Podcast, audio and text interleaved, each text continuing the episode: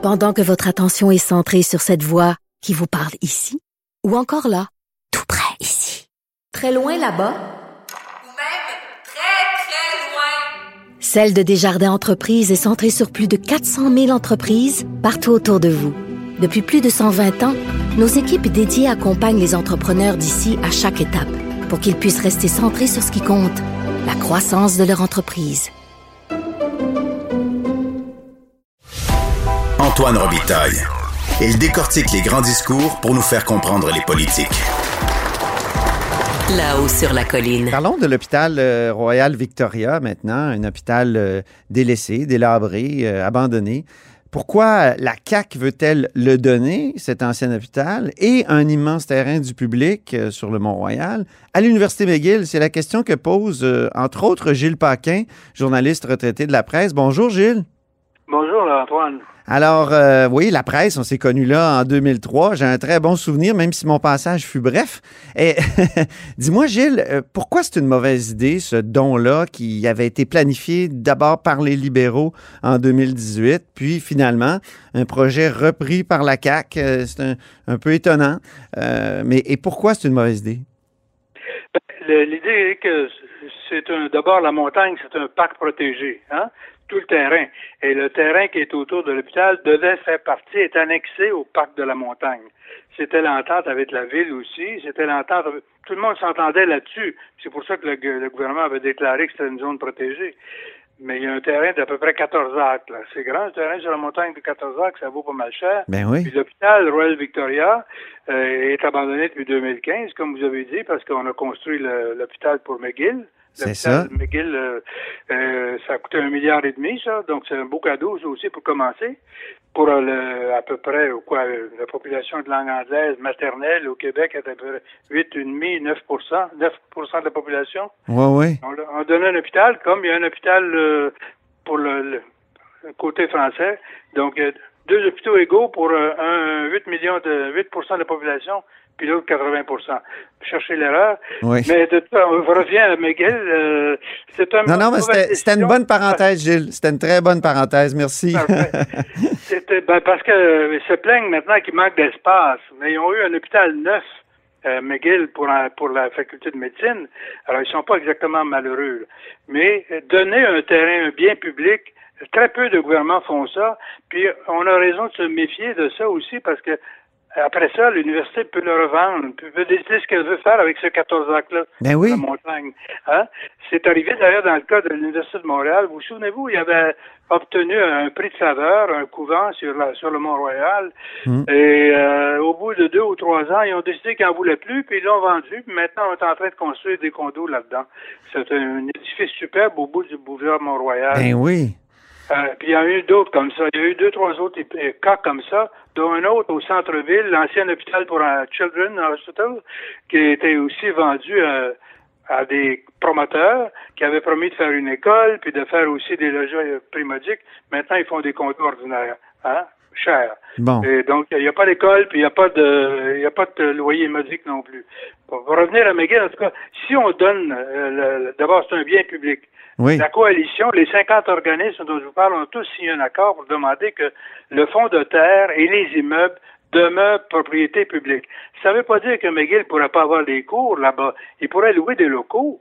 Il pourrait louer des locaux même à un prix de faveur, mais que l'immeuble, les immeubles, parce que il y a 14 immeubles là-dessus, hein, ce terrain-là. Ah oui. Il y en a, il y en a à peu près une, 8 ou 9 qui valent la peine d'être conservés selon une étude faite par des étudiants d'architecture. Il y en a au moins 8 qui valent la peine d'être conservés. Donc, on pourrait louer des locaux à McGill, mais en louer aussi aux organismes communautaires dont plusieurs ont signé la pétition, parce qu'eux aussi ont besoin de locaux. Puis la communauté autour, les gens qui habitent autour, il n'y a pas il y, aura plus de services d'hôpitaux dans le coin là. Hein? L'hôtel ben Dieu qui est pas très loin est fermé aussi là. Alors, ils voulaient une clinique, euh, ils voulaient des services de santé, ils voulaient aussi des organismes communautaires qui pourraient se loger là.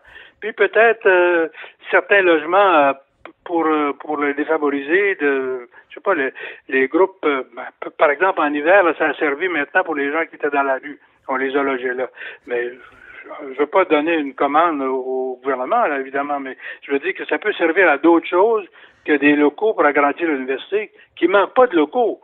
McGill, c'est l'université qui a le plus de pieds carrés de, de locaux en ville. C'est une université extrêmement riche, là. C'est une université Ben oui, qui, est, c'est- qui, est- c'est- qui est dotée d'un- d'une fondation euh, extrêmement riche, là. On est loin de, de je sais pas, moi, l'université Laurentienne en Ontario, par exemple. Il n'y a pas de comparaison. Donc, je veux juste comparer là à, à l'Université de Montréal, puis elle est déjà plus importante au point de vue pied carré de, de superficie. Elle est au centre-ville, puis regroupée ensemble. C'est vrai qu'il y a des vieux édifices. J'ai entendu Daniel McCann, euh, la ministre de l'Enseignement supérieur, dire Ben, vous comprenez, c'est très, très vétuste. Elle a dit ça en commission parlementaire il y a deux ou trois semaines.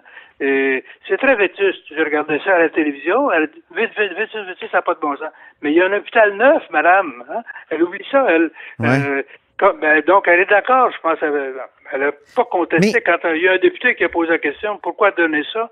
Elle n'a pas contesté ça. Vous m'avez dit, euh, Gilles, de- quand on, on discutait hors des ondes, que McGill, au début, était prête à acheter tout ça. Oui, oui. C'est ça, c'est incroyable. Puis on a décidé de lui donner. Pourquoi? Tu lui fais cadeau. Hein? Ben oui, pourquoi? Il était prêt. Combien il était prêt à payer pour? Euh, McGill, selon les documents que j'ai lus dans les archives, c'est 700 millions.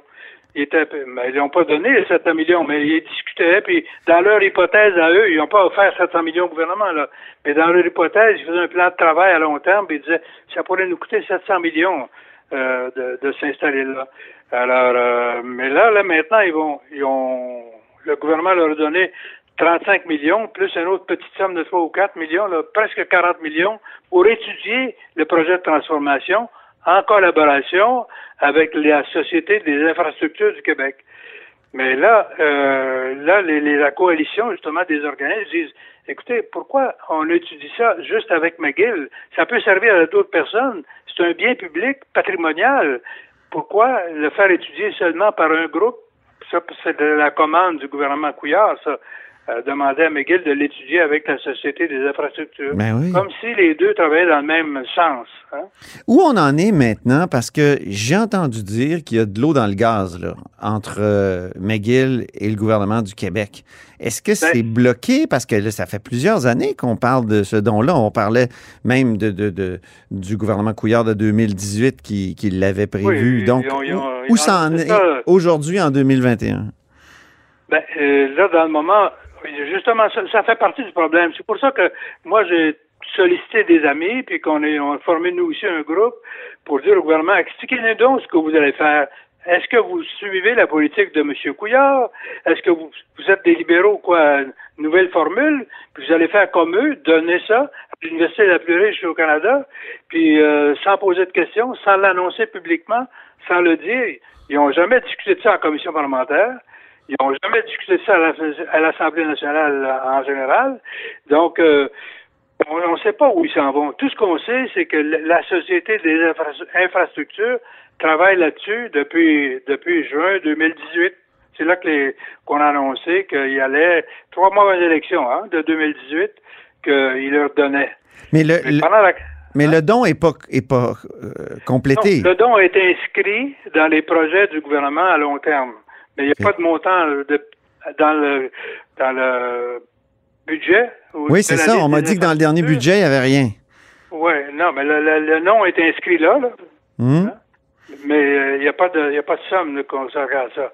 Donc on, on peut supposer que la, dé- la décision est prise, mais qu'elle n'est pas confirmée par le cabinet, donc il n'y a pas d'argent à allouer. Mhm. Alors, euh, mais moi, je pose la question, puis plusieurs, les 50 organismes posent la question.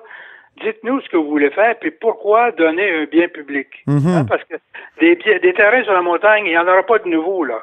Et on n'en on en fait plus de terrains sur la montagne. Puis McGill, c'est pas public, là. faut le savoir. C'est parce que les gens, souvent, ils pensent, ah, université, c'est public. Ben non, c'est pas public, McGill. là. Non, c'est un organisme privé, hein? Ben oui. Et c'est sûr qu'il est subventionné à l'os, comme tous les tous les institutions publiques, euh, c'est c'est la moitié de son financement. Hein? Si- S'il n'y avait pas l'argent du gouvernement, il n'y aurait pas de McGill ou il n'y aurait pas de l'Université de Montréal ou l'UQAM. Mais McGill a le- plus que sa part des universités. Avec les autres universités anglophones, là, Concordia et Bishop, ils ont 30% du financement public. Mhm. pour 8% de population anglophone de langue euh, de langue maternelle. Ben oui. Alors, je pense qu'il faut, on, peut se poser des questions légitimement, puis demander au gouvernement, parce que si, si leur finance le- l'achat de l'immeuble, leur donne l'immeuble, puis finance la transformation, ça va coûter après combien pour, ils vont vouloir combien? Dans les déclarations qu'on fait jusqu'ici, puis si vous allez sur le site de McGill, le- leur, leur projet, c'est de transformer un édifice en centre de recherche.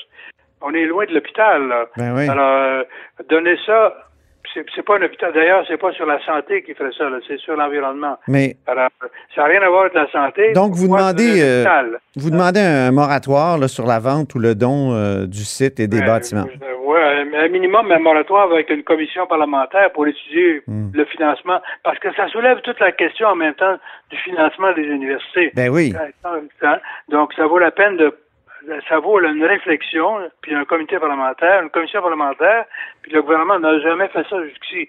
La moindre des choses, c'est de- d'ex- d'expliquer aux contribuables pourquoi on veut faire un cadeau d'un milliard à un groupe de riches. C'est comme subventionner les Canadiens parce qu'ils perdent. Et- mais sauf que les autres, ils gagnent à McGill, ils gagnent des subventions. Alors, C'est ça. Moi, je, moi, je pense que ça vaut la peine de poser ces questions-là. Ben oui. Puis euh, c'est encore légitime de la part des citoyens de poser des questions. Ouais. Puis on veut des réponses. C'est la moindre des choses. hein.